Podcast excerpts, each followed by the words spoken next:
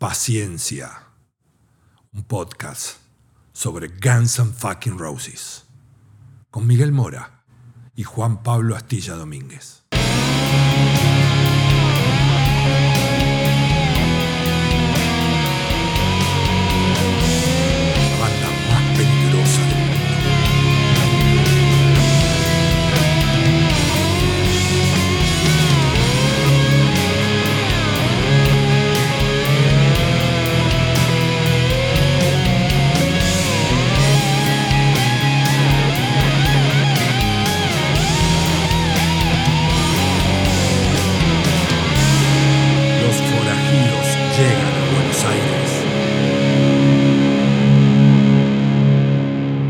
Bienvenidos a un nuevo capítulo, el número 10, ¿sí? Astilla. Hola Miguel, ¿cómo estás? Es el episodio número 14. 14, eso, capítulo, episodio, nunca ponemos, nos ponemos de acuerdo. En los artes, que lo hace Maiden Stone y es una persona seria y prestigiosa, pone capítulo como corresponde.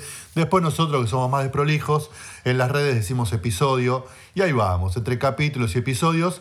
Pero bueno, ya casi nos acercamos a los 20 primeros capítulos de Paciencia, el primer y único podcast en castellano sobre Guns N' Roses. Sí, dijiste bien, sabes que suele suceder eso, tener la disyuntiva. ¿Qué le digo? Capítulo de episodio. Pero cuando anunciamos los estrenos de los capítulos en arroba paciencia podcast, al menos en Instagram, así figura como capítulo. Sí, son capítulos que no respetan ninguna cronología. Vos podés agarrar el capítulo 13 y después si te va a escuchar el número 2, del 2 saltar al 15 y así. Pero bueno, es Guns N' Roses, una vida desordenada, sin nada demasiado planificado. Así que está bien. Vamos en saga. Sí, un poco para retomar lo que estás diciendo vos, si yo me pongo del lado de oyente, no me gustaría que sea cronológico, porque ya sabría que va a venir. Me gusta también este factor sorpresa, que es algo que caracterizó siempre a los Guns N' Roses.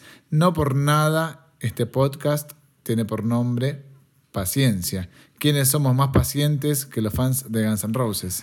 Tal cual, paciencia, por ejemplo, cuando escucharon aquel capítulo 3 o 4, no me acuerdo, sobre los primeros pasos para llegar a Chinese Democracy.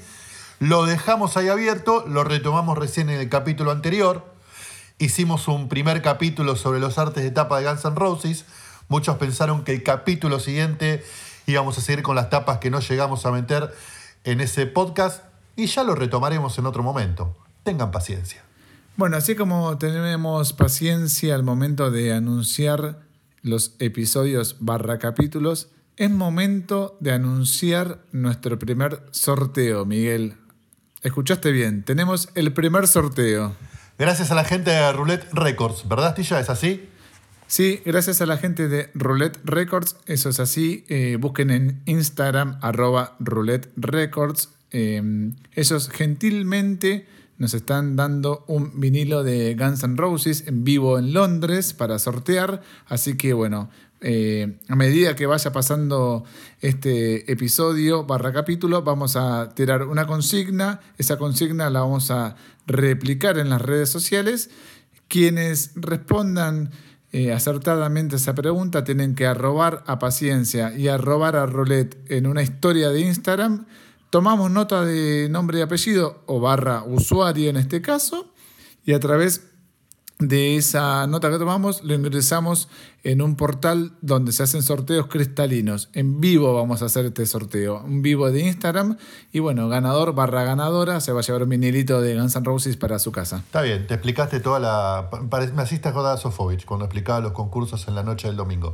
Pero está bien, entonces eh, atentos que en algún momento del capítulo de hoy vamos a tirar la consigna que van a tener que responder para participar eh, y ganarte a lo mejor ese lindo vinilo de Guns N' Roses.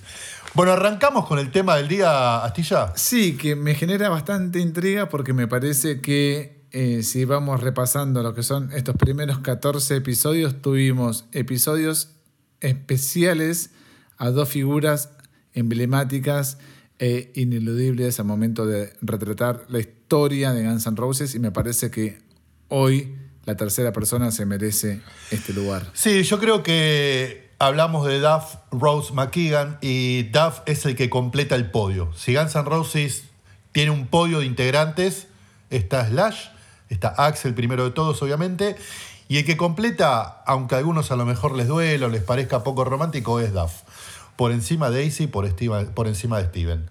Por historia, eh, por importancia, por aguante y porque finalmente hoy por hoy es un miembro de Guns N' Roses. Entonces revalida títulos, eh, vive el presente de la banda y ya solo por eso no quedan dudas que está ahí en el trípode, en el podio de importancia de miembros de Guns N' Roses. Así que hoy nos vamos a dedicar un poco a los orígenes de Duff Rose McKagan, el mejor bajista que haya tenido Guns N' Roses.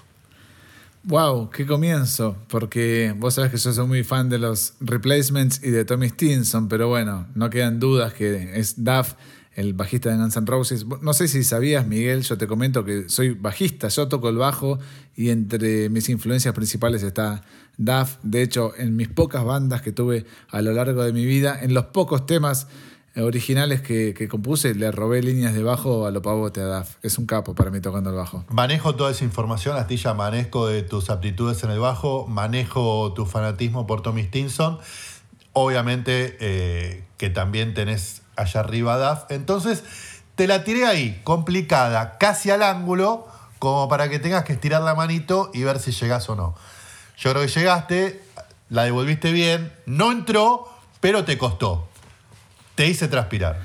Mirá, no es, sí, me hiciste transpirar un poco, porque en realidad, bueno, me gusta mucho Chinese Democracy, pero sin dudas, Miguel, si yo me pongo a pensar, mira, la antesala, tu preludio al, al episodio, y todos tenemos en la retina lo que fue la gira de los Illusion. Y me parece que si viste en vivo a la banda en esa época, los ojos se te iban con tres personas, básicamente, que eran las que ocupaban todo el escenario, ¿no? Y aparte, donde a la larga y a la distancia vos ves que hay química, que fluye algo y que está incendiado. Eran ellos tres. Exacto, hoy no va a ser tema tratar eh, la importancia a lo mejor de Duff en la vuelta de Slash o en, digamos, en esta reunión que se ha extendido hasta este 2020, desde 2016, pero sí vamos a hablar un poco más de lo que es sus inicios, su infancia, como hicimos antes con Slash y con Axel, de dónde viene y por qué tuvo esa formación que terminó siendo una personalidad tan importante en Guns N' Roses. Bueno, hay un elemento que es el primero que me gustaría comenzar diciendo, es que siempre me pareció característico y hasta tal vez, mirá la palabra que voy a usar, utópico que un tipo que la rompió en Los Ángeles haya nacido en Seattle, Washington, Estados Unidos. Así es, el 5 de febrero de 1964 nacía Michael McKagan en una numerosa familia. Era el octavo eh, niño que llegaba al hogar, o sea, tiene siete hermanos. Eh, y obviamente, como dijiste vos, Seattle no era precisamente un epicentro musical, a pesar de que tenía figuras importantes. Jimi Hendrix es de Seattle, pero no es ni por asomo lo que puede ser la vidriera o la escena efervescente que fueron siempre Los Ángeles o, Nueva York. Sí, aparte Seattle es una ciudad eh, lluviosa, oscura, tenebre, que nada tiene que ver, es más, es un contraste de Los Ángeles, la ciudad donde el sol siempre brilla, donde la gente está en bikini, en malla de baño, donde parece que la diversión es asegurada, y en cambio Seattle era como el lugar oscuro, donde la depresión era moneda corriente, y hasta el año ochenta y pico, donde Duff cobra protagonismo, la figura más emblemática, si se quiere, era en primera instancia Jimi Hendrix, como dijiste vos, que para aquel entonces estaba muerto, y en los 80 le iba bien a Queensryche, una banda que hoy en día casi decimos que es clase B, pero lamentablemente eh, no es así. O sea, lamentablemente para ellos, digo, no, no les hace justicia. En los 80 les iba bastante bien, pero no había muchas referencias como si tuvimos en los 90 de Seattle. Claro, o sea, eso quería aclarar porque yo sé que más de uno a lo mejor me quiere saltar a la yugular porque me va a decir, ¿y el Grunge? Bueno, vuelvo a insistir, Duff nace en el 64. Cuando ya empieza a ser un niño adolescente, Hendrix estaba muerto y para el Grunge faltaba mucho. Entonces, en ese momento, Seattle no era un gran epicentro musical. Como decíamos, familia numerosa. El papá era bombero. No me refiero a que fuera árbitro de fútbol, sino que realmente el que iba y apagaba incendios trabajaba en el departamento de bomberos de Seattle. Y obviamente para Duff era un tipo bastante grande, porque ocho hermanos, el papá empezó a tener este, hijos a los 18, creo que tuvo a Duff a los 38, por ahí. Imagínate, Duff iba creciendo y a su papá lo veía como una figura grande. Y también él cuenta en su libro que era una figura también que idolatraba a nivel, era un héroe. Porque el tipo, imagínate, el bombero, el que iba, apagaba incendios, se subía a la, a la escalera, salvaba vidas, este, evitaba catástrofes, era un poco el héroe de la familia. Yo tengo el dato que también el padre fue veterano de la Segunda Guerra Mundial. Así es, el padre había sido veterano de la Segunda Guerra Mundial, pero ya instalado en Seattle cuando forma familia, eso había quedado atrás. Y a diferencia de Axel y de Slash, que reciben sus famosos seudónimos tiempo más tarde, a Michael el Duff le llegó de chiquito. ¿Y sabías por qué? No, me gustaría saberlo en este momento porque seguramente lo supe y me lo olvidé, Mike. Te soy completamente honesto. El tema es así. Michael, que era un nombre bastante común, parece que en la cuadra donde vivía Duff había muchos. Había muchos Michael. Entre ellos, un vecino. Entonces, el abuelo de ese vecino, ya de chiquito le puso Duff. Para hacer las cosas más fáciles y que cuando dijera Michael no se dieran vueltas cinco pibes al mismo tiempo. Entonces ya de niño a Michael McKagan le decían Duff. Y ahí le quedó. Mira, es un paralelismo que trazo con Slash, porque el apodo seudónimo de Slash se lo puso una persona muchísimo más grande que él en edad, lo mismo que Duff. O sea, Axel asumió su nombre, se lo autoimpuso el nombre. En cambio, Duff lo heredó de un adulto. Claro, pero a diferencia de Slash, eh, Duff en su mismo libro cuenta que él desde que tiene uso de razón, le dicen Duff. Y Slash, el Slash le llegó mucho más tarde. Como bien hablamos con el amigo Sebastián De Caro, se lo puso un director de cine eh, que lo veía como un adolescente bastante inquieto. Entonces, el Slash no le llegó antes que a los 14, 15 años por lo menos. Duff parece que ya de chiquito, mientras andaba en el triciclo, le llegó el seudónimo que mantiene hasta el día de hoy. Sí, y proviene de una familia musical también, ¿no? Duff, o sea, sus hermanos y sus hermanas tenían algún vínculo en menor, menor o mayor medida con la música. Sí, previo a eso te tiro un par de datos más para, digamos, tener un poco el contexto familiar. El papá, como te decía, que era un poco el héroe, los llevaba de campamento a los chicos, eh, pero cuando volvían de campamento, Duff se da cuenta que el papá y la mamá no se recibían con abrazos y besos, sino que había un par de ladridos, entonces se da cuenta que a lo mejor lo que él tenía como papá y mamá no era sinónimo de un matrimonio muy feliz. Eh, entonces, ahí ya tiene como un primer, una primer como grieta familiar. Eh, al poco tiempo papá cambia de trabajo, que lo tiene más de viaje, y después la madre, cuando el padre más o menos se establece, también empieza a, poder concretar sus sueños de, tener una carrera, la concreta, y esa carrera que tiene la madre hace que ella viaje. Y en uno de esos viajes, el papá aprovecha y un día Duff entra a la casa y lo encuentra al por entonces todavía héroe de la familia encamado con la esposa del vecino. Sí, es terrible. Eh, lo cuenta Duff en su autobiografía. Eh, las buenas autobiografías de Guns N' Roses, como las de Mick Wall, que es un periodista serio y se dedica a investigar, también lo cuentan y lo vinculan directamente con sus ataques de pánico que le perduran hasta el día de hoy. O sea, a temprana edad. Lo dice el mismo Duff en su libro. El libro, el libro de Duff, la verdad que es muy recomendable, por lo menos el primero, It's So Easy and Other Lies, así se llama. Duff es un tipo que escribe muy bien. Bueno, es un tipo con carrera universitaria y obviamente este, se, ha instruido como para la hora de sentarse y comunicar cosas con palabras lo haga muy bien. Es muy ameno, está muy bien llevado. Y bueno, cuenta esto, que encuentra al padre engañando a la madre obviamente él se enoja mucho, le provoca medio, no trastornos mentales, pero le da un sacudón muy fuerte, eh, se pelea mucho con el padre, prácticamente le deja hablar por un tiempo, y entonces ahí la familia termina bastante resquebrajada, no, no- no pasa a ser una familia disfuncional, pero obviamente, bueno, sí se separan.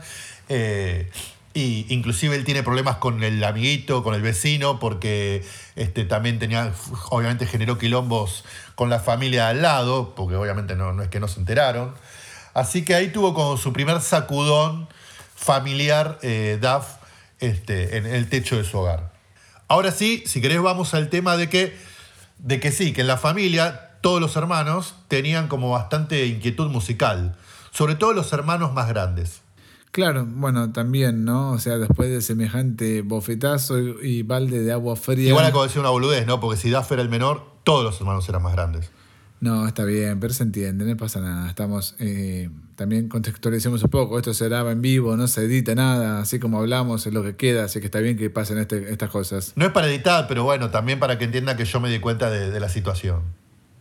No, digo que, y pensaba en voz alta también, ¿no? Que eh, a veces relatamos situaciones de los integrantes de Guns N' Roses previo a ser integrantes y también durante y post que se podrían aproximar muchísimo lo que es una película, una ficción, una serie, o lo que terminó siendo The Dirt, que es la película de Motley Crue, pero bueno, ellos ya dijeron que no, que no van a hacer una, una película, por lo menos por ahora, pero es un golpe durísimo lo que le pasó a Duff a temprana edad, y tiene mucho sentido que haya canalizado su ira a través de la música, sobre todo teniendo mentores dentro de su seno familiar. Así es, uno de los principales era su hermano Bruce, que le enseña. O sea, el tipo tocaba la guitarra, estaba en una banda.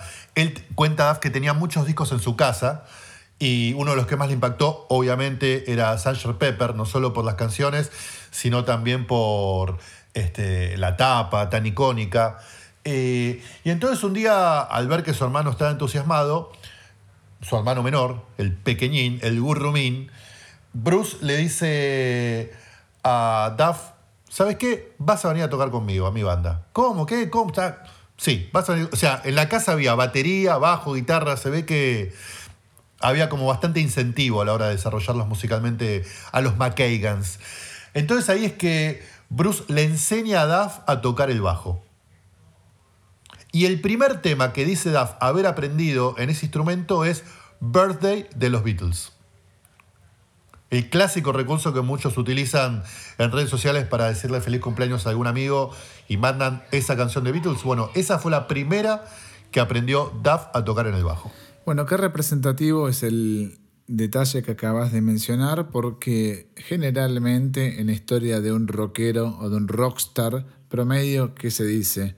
Empezó tocando la viola y después se pasó al instrumento donde lo conocemos. En cambio, no.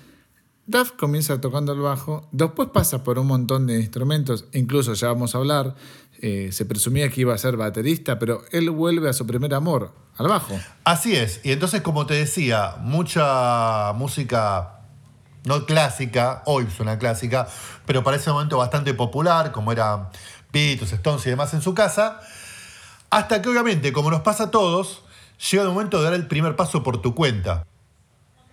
¿Y con qué estilo asociamos a Duff?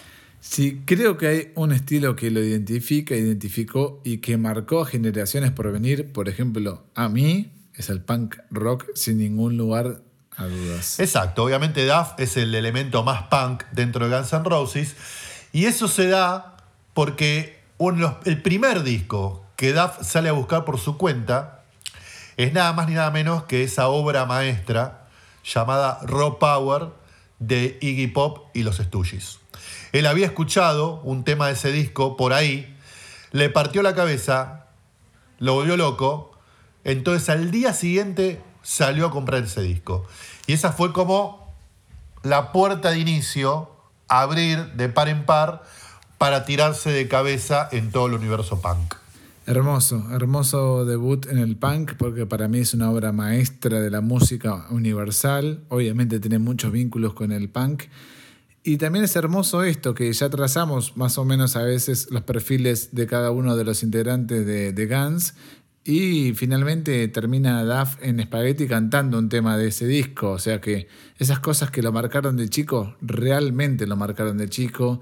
Duff iba por ese lado, iba por el lado de la música, por el lado del punk, iba por el lado de tocar un instrumento sea como sea, la vida pasaba por eso, por colgarse de un instrumento. Tal cual, y ahí es que Duff empieza al poco tiempo a tratar de incursionar y hacer su camino en pequeñas banditas punk que encima tienen como esa especie de, de leitmotiv de hazlo vos mismo, no hace falta que tengas una gran formación musical, que tengas un gran conocimiento este, enciclopédico ni nada de eso, sino animate, salí, toca. Bueno, me parece que diste en la tecla en algo fundamental. ¿Por qué? Porque mencionamos hace minutos acerca del, eh, de la importancia de, Seattle en la escena grunge de los noventas y por más que la gente piense que no es así, Duff es considerado uno de los pioneros de ese movimiento. Estamos hablando de un tipo que nació en el año 1964, que en su adolescencia,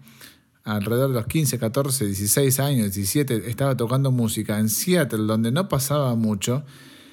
Ahí es donde plantó una semillita que después derivó en Green River, eh, Mad Honey, Soundgarden, un montón de otras bandas. Y no es casualidad que hoy en día Duff se pase, se salude, tenga buena onda con integrantes de Pearl Jam, Alice in Chains, incluso Soundgarden, porque los conoce desde chiquito. O sea, el tipo, no te digo que él solo inventó el movimiento de Seattle o la escena de Seattle o la escena underground, pero definitivamente el tipo se calzó al hombro parte de esa responsabilidad. Exacto, y digamos, en esa etapa formativa, Duff pasa por unas cuantas bandas punks, algunas que duraron nada, otras duraron un poquito más.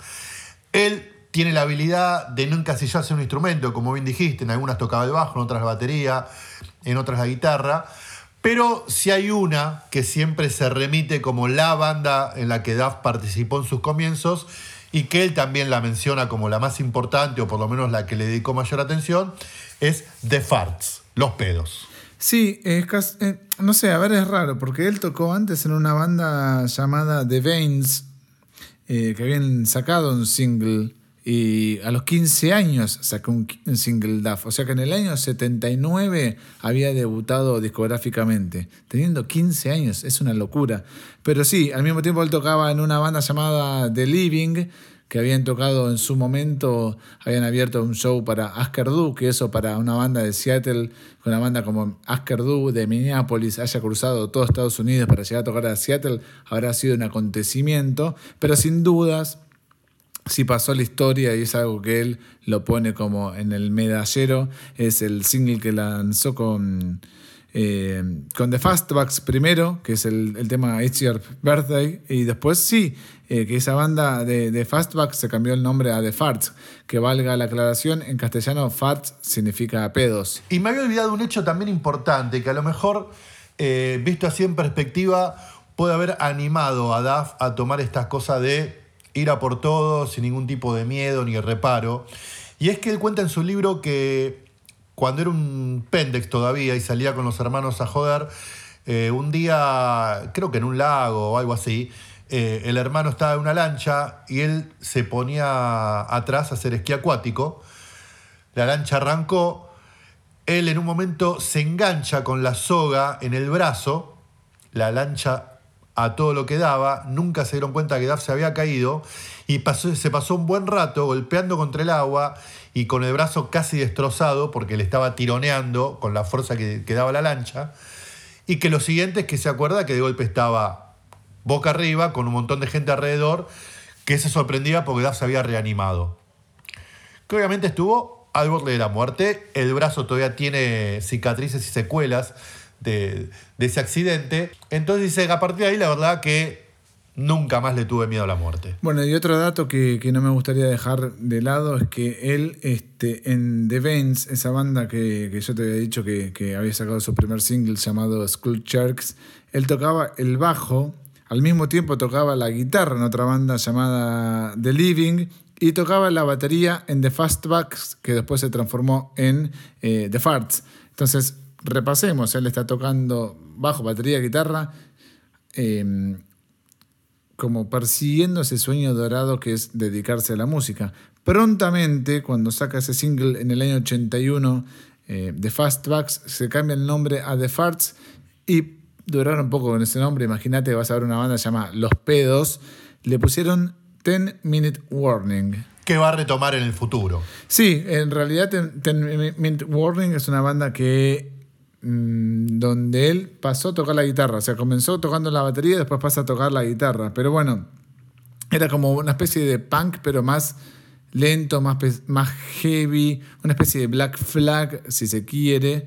Eh, y esa banda, Ten Minute Warning, es la que integrantes de Green River, que posteriormente Green River se transformó en Mother Love Bone, que fue luego Pearl Jam, eh, reconocieron como una banda fundamental de la escena de Seattle. O sea, estamos hablando de que realmente estuvo ahí en los comienzos Duff, eh, hizo todo lo posible, incluso fue roadie de algunas bandas. El tipo quería dedicarse a la música, tenía un sueño que era ese eh, y lo quería cumplir en su ciudad natal, en principio. Bien dijiste, en principio, y a menos que vos te haya quedado en el tintero acerca de estos primeros años de Duff en Seattle, a mí me gustaría ya saltar al año 84, que Duff con 20 años decide subirse a su autito, bastante golpeado, pero bueno, que funcionaba, para salir de viaje.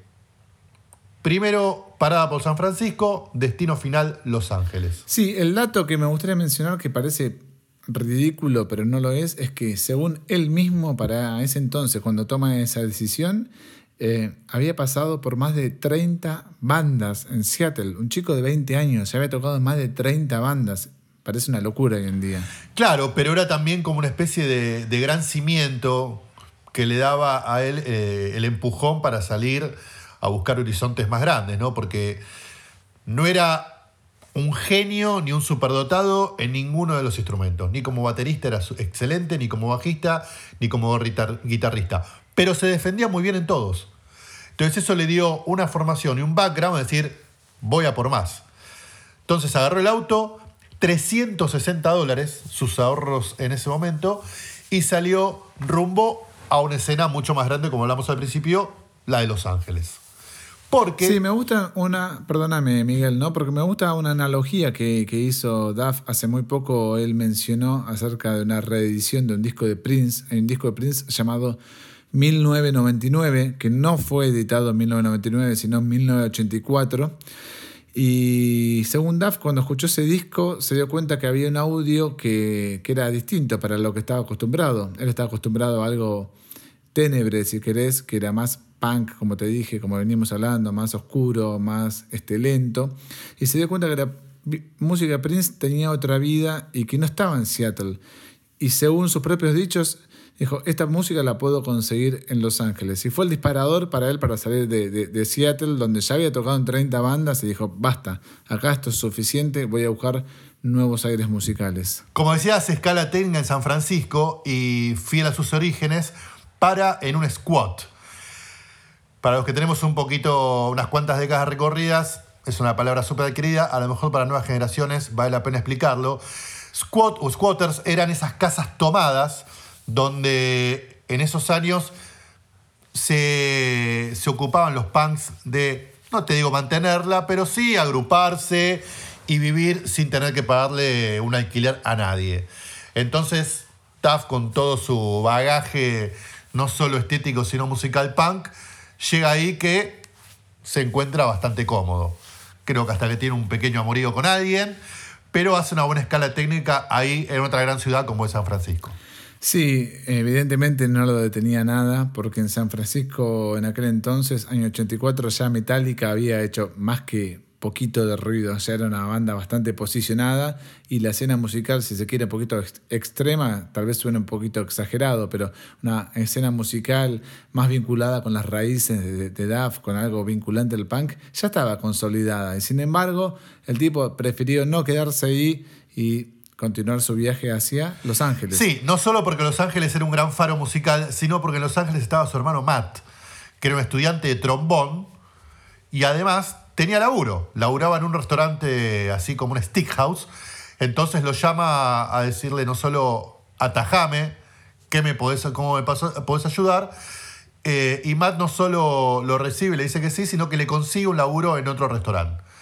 Entonces ahí Duff llega a Los Ángeles con la cosa un poco más o menos resuelta. Sí, persiguiendo el sueño americano, básicamente, pero ya decidido y acompañado por su hermano mayor. Bueno, entonces gracias a, a la ayuda de, de su hermano Matt, llega a Los Ángeles Eh, y ahí se da cuenta que, a pesar de que a lo mejor él se creía como un guitarrista, por ofre- como un guitarrista para ofrecerse, la competencia era complicada. Eran momentos donde explotaba gente como Randy Rose, ya Eddie Van Halen había pegado el salto, y eran tipos que habían tirado una influencia en Los Ángeles fuertísima, donde había cientos de pequeños aspirantes a copiarlos, imitarlos y seguir sus pasos. Sí, es como que tuvo una revelación, que esas cosas a mí me parecen siempre como llamativas, que un chico de 20 años se haya dado cuenta de que sus sueños como guitarrista ya tenían un techo, ya habían alcanzado tal vez su máxima aspiración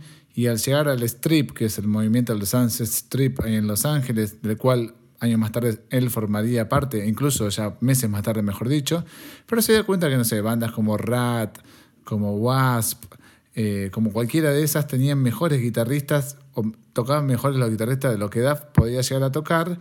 Y también fue una especie de reve- revelación en el aspecto en que tenía que dejar de lado su ímpetu punk. ¿sí? Ya no era el Daft Punk a que iba a Los Ángeles a tocar música punk.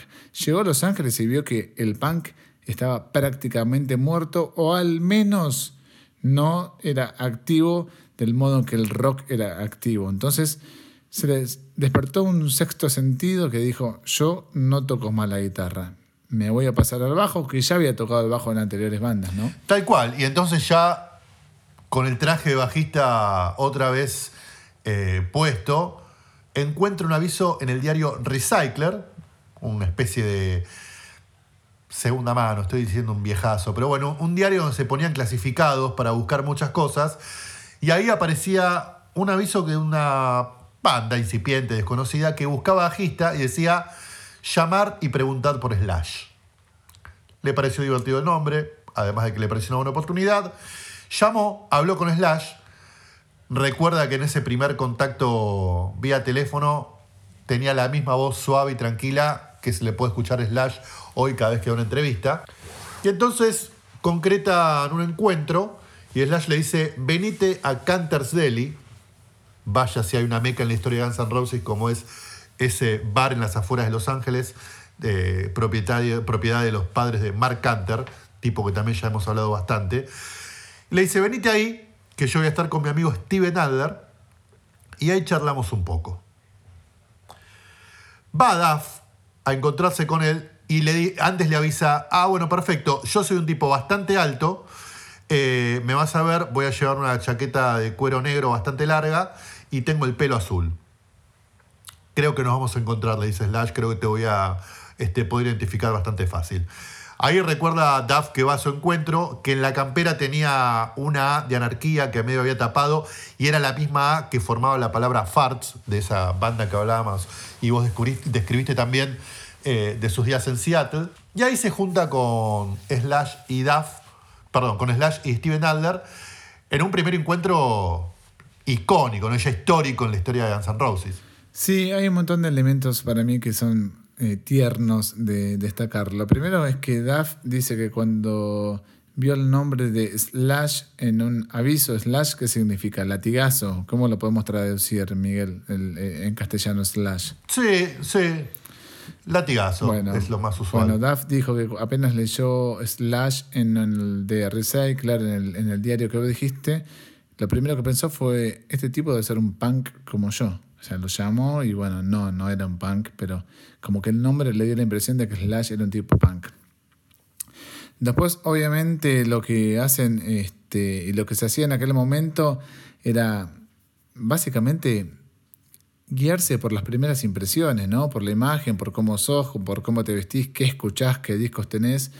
Y según Duff, eh, le llamó muchísima la atención que ese primer encuentro en Canter's Deli, tanto Slash como Steven cayeron con, con chicas a la reunión, que Duff se quedó como atónito diciendo, ¿de dónde salieron estas chicas? ¿Qué es esto? O sea, ¿cómo un tipo que se presume de ser músico, todavía no tiene bien establecida una banda, ya tiene chicas a su alrededor, como que lo seducía esa posibilidad.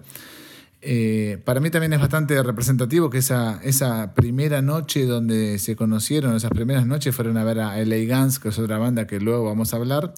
Pero también lo más representativo es que, que cuando eh, toman la decisión de ensayar, si se quiere, bajo la banda Rod Crew es que Duff tiene muchos recelos acerca de la habilidad musical de Steven Adler, debido a que, no olvidemos, Duff era baterista y era el único de esos tres que había grabado material discográfico. Era el único que tenía experiencia en un estudio. Y cuando lo ve tocar a Steven Adler piensa que podía no llegar a estar a la altura. Retomo, te hago una disección de todo lo que dijiste porque me parece interesante y porque me acuerdo de nuevos datos. Lo primero, sí, el tema pelo, eh, Duff lo desarrolla bastante en el libro porque se ve que era como un, un issue, como dicen los ingleses, un, un tema a tratar. Primero porque él tiene pelo corto.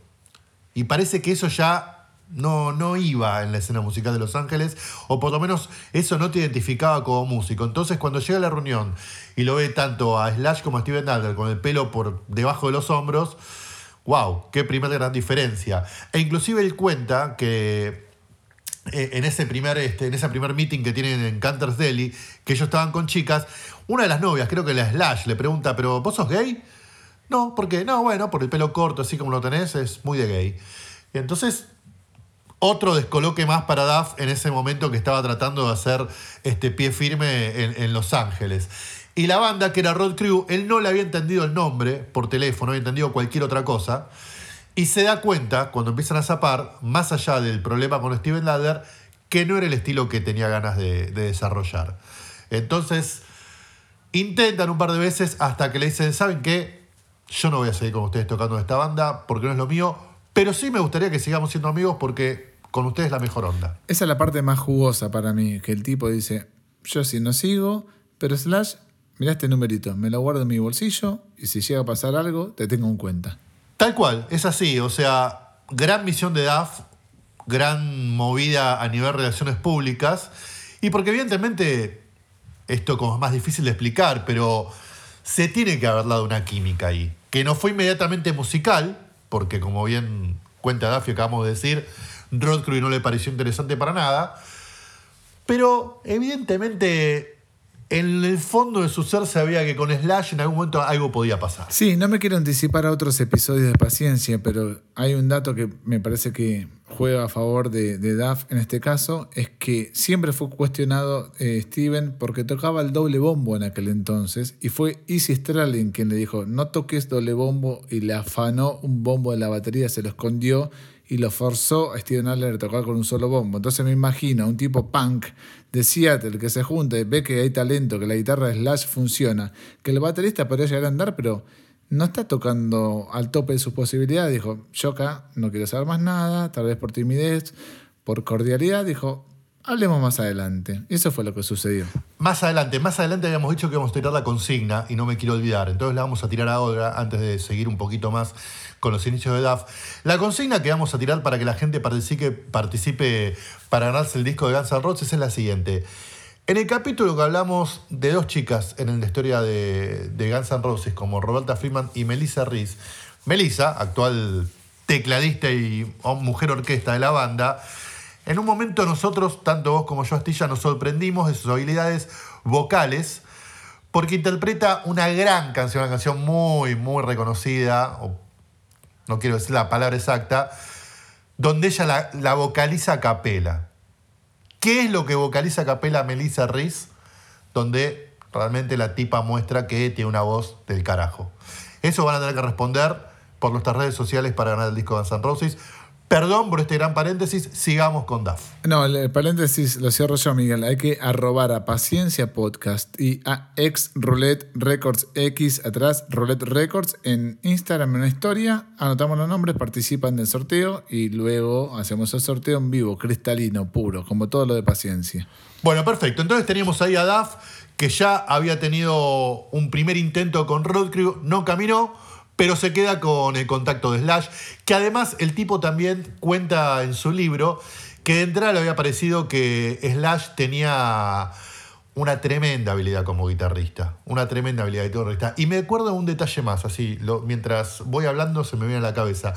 Slash cuenta que, perdón, Duff cuenta que fueron a ensayar en esos primeros intentos a la casa de Slash, porque aún vivía con su mamá, y que la mamá de Slash fue casi una mamá postiza para él en Los Ángeles. no solo en el trato y en la buena onda, sino que inclusive llamó por teléfono a la mamá de Duff para decirle, su hijo Michael está acá y está bien. Lo estamos cuidando, come bien, está tranquilo, está tocando acá con los chicos. Y me pareció también una cosa muy tierna, ¿no? Porque a lo mejor en el derrotero de Guns N' Roses reviente, drogas, chicas, quilombo. Mirá como en los inicios, mamá Slash se ocupó del nene Duff y de llamar a mamá Duff. Bueno, em, hablas de Hola, que la mencionamos en el capítulo dedicado a cuando eh, Sol Hudson todavía no era Slash. Y Hola también albergó en su casa a Axel Rose evidentemente, y a Steven Aller ni que hablar. O sea que evidentemente jugó un papel, un rol clave en la formación de Guns N' Roses, que en paz descanse, hola. Si no, sería un buen este, personaje a entrevistar para este podcast. No, por supuesto, personaje valiosísimo para el desarrollo inicial de la banda. Bueno, ahí tenemos entonces, me anticipo yo un poquito, si querés, Miguel, y te leo la mente, a ver si ibas tal vez por ahí, es que el único que laburaba más o menos de estos rockeros que tenían su sueño americano de dedicarse a lo que más les gusta era Duff. Y eh, prontamente consiguió un trabajo como delivery, y los delivery en Estados Unidos no son deliveries como tal vez, al menos en la ciudad de Buenos Aires, que andan en moto o en bici. En Estados Unidos los delivery andan en auto. Claro, aparte por las distancias son mucho más grandes, sobre todo en una ciudad como Los Ángeles. Claro, para que se contextualice un poco también se, se, entienda lo que es. Los Ángeles, para los que vivimos en Argentina, al menos para que entiendan, es como ir de Capital Federal a La Plata y de vuelta. Son como, sé, ¿cuántos kilómetros? 70 kilómetros, 80 kilómetros de grande Los Ángeles, una cosa demencial que si no tenés auto es casi prácticamente imposible de conocerlo. Sí, a mí Los Ángeles me suena, yo no fui muchas veces, fui un par eh, pero siempre tengo como la imagen de que Los Ángeles es como una gran panamericana. Es una panamericana por 40. O sea, multiplicala por ese número, por todos lados, y eso es un poco Los Ángeles. Grandes carreteras, rulos por todos lados, este, acá me bajo, acá no, y si te bajaste mal quedaste lejísimos. Pero obviamente esa imagen de ciudad como puede ser Buenos Aires, Nueva York o alguna ciudad europea donde hay cuadras, recorres, caminás, eh, un negocio al lado del otro. No, para nada. Los Ángeles, esa cosa muchísimo más abierta. Un dato de color, cuando estuve ahí, eh, se medían las distancias por minutos y no por, por cuadras. Y me dijeron, mira, de acá ya tenés 20 minutos. Dije, 20 minutos en el mapa me figuraban tres cuadras. Y fueron efectivamente 17 minutos para hacer tres cuadras de lo que conocemos en Argentina. O sea, estamos hablando de una cosa, una ciudad demencialmente grande. Entonces, un delivery tiene que hacer los repartos con auto. Y eso es lo que hizo DAF. Se puso a laburar, compró un autito y se puso a hacer delivery. A sabiendas de lo que es la escena de Los Ángeles en aquel entonces, que no se conocían, eh, que no había tantos músicos y todos se conocían entre ellos, toca el timbre y sale una persona. ¿Quién sale detrás de la puerta?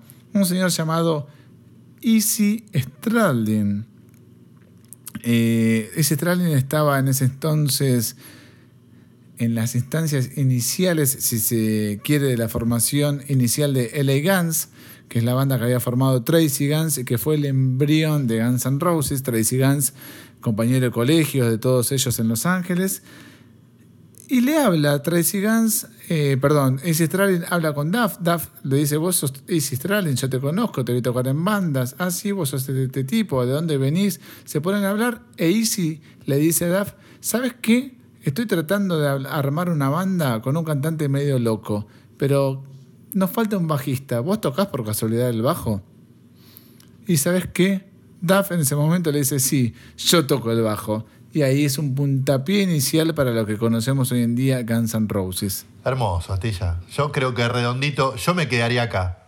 Yo no sé si vos querés tirar mucha más data, pero a mí me cierra el cuentito acá de una manera redondita con un moño casi perfecto. Sí, en realidad, a ver, para contextualizar un poco y darle un cierre de, color, lo que es LA Guns. LA Guns eh, fue la banda formada por Tracy Guns, sigue existiendo en la banda hoy en día. Eh, Tracy es un guitarrista muy reconocido, sobre todo en aquel entonces. Y si Stralin venía a Sí, sí. déjame, déjame completar esto, porque también lo había leído por ahí. Tracy Guns, en esa época donde todos estaban empezando, fue uno de los que primero logró hacerse un nombre. Y obviamente, hablando de primera B, primera C, si querés, porque eran chicos este, bastante este, jóvenes y que ninguno tenía una gran experiencia este, musical, ni mucho menos había grabado disco. A pesar de todo eso, Tracy había logrado posicionarse un poco por encima de todo el resto. Entonces, en ese ambiente, cuando se hablaba de Tracy Guns, hablaba, ah, bueno, claro, Tracy Guns. Sí, sobre todo porque era un guitarrista muy dotado técnicamente.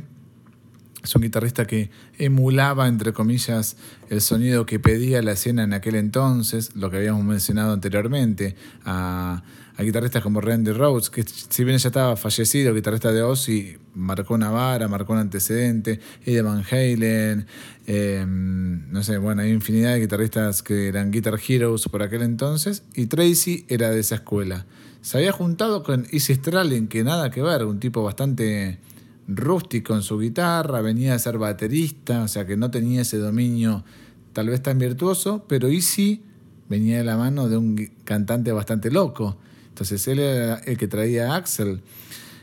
En ese entonces, este, Elegance tocaba la batería de Rob Garden, la banda se estaba conformando, faltaba un bajista y ahí es donde aparece Duff. Todo esto lo vamos a desarrollar más adelante, pero me parece que es jugoso de contar, ¿no? Y también el papel clave y determinante que juega, sin quererlo tal vez, Tracy Guns en la historia de Guns N' Roses.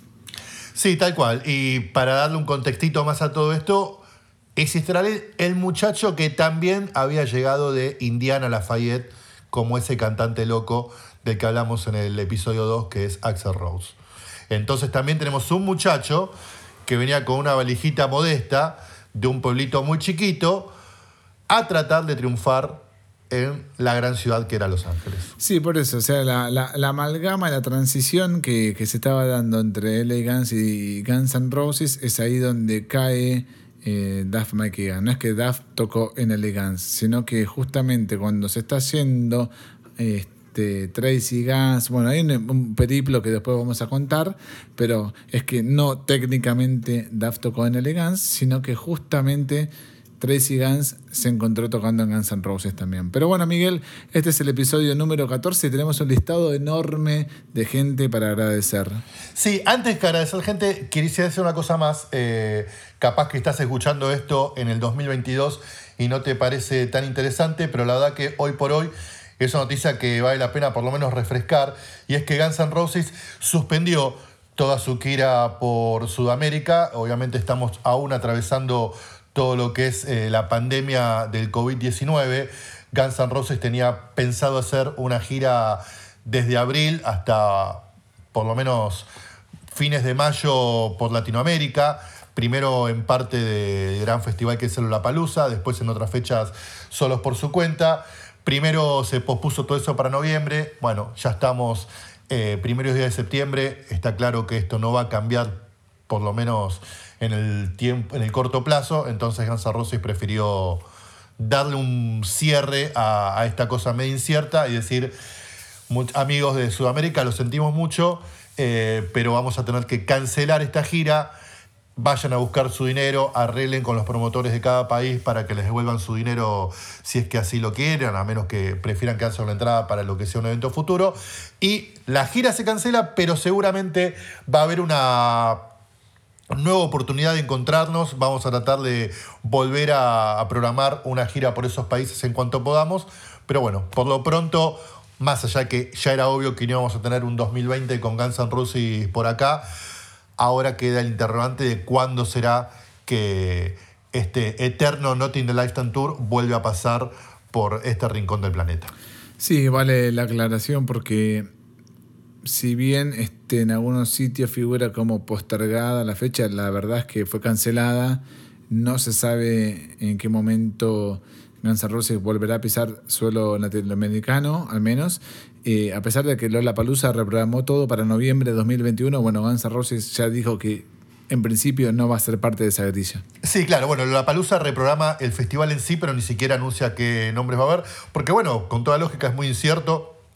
No se puede saber qué bandas van a estar disponibles para dentro de un año y dos meses, con lo cual va a haber que tener paciencia, justamente, y, ver cómo se suceden las cosas. Eh, Mike, te propongo un juego bastante express, si querés. La verdad que es, ameritaría muchísimo mayor espacio, pero es que mencionemos a la gente que, que siempre nos tiene en cuenta, que nos arroba en historias, que nos comenta, que menciona sobre Paciencia Podcast tanto en Instagram como en Twitter como en Facebook.